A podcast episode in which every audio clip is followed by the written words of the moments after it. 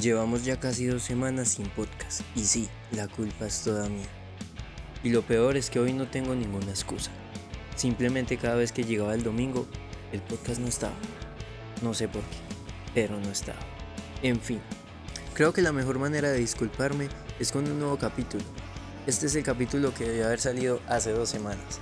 Así que espero les guste. Este capítulo está lleno de fiesta, está lleno de vida, está lleno de todas las cosas que este viejo loco cada ocho días nos cuenta.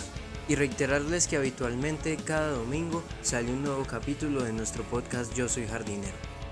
No olviden que si les gusta pueden ayudarnos a compartir y así poder seguir haciendo contenido de este tipo.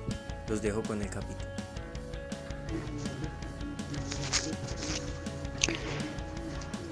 No sé si este audio alcance a ser publicado hoy, pues ya está un poco tarde y ando un poco bloqueado.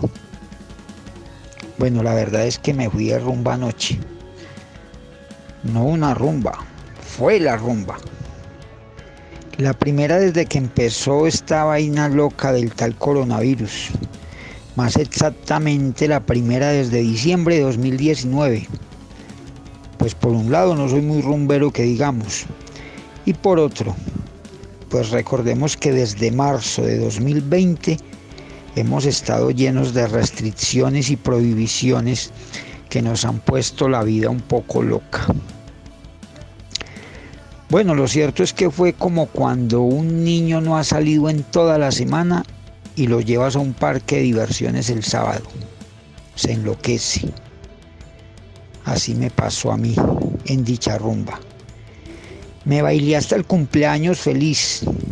Parecía un niño en un saltarín. Y la verdad es que lo necesitaba. Eso de enloquecerme y extrovertirme, liberando toda esa energía que tenía ya acumulada. Uf, fue genial.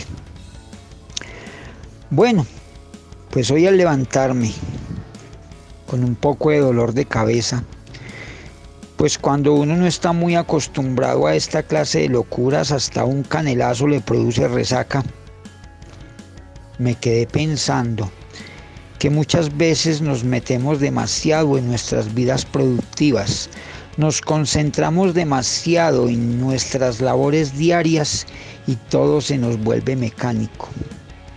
Hasta el divertirnos porque la mayoría de veces el supuesto esparcimiento solo se convierte en una demostración de clase social que lo único que busca es mostrar que yo trabajo y tengo como invitarte a los mejores restaurantes y bares de la ciudad.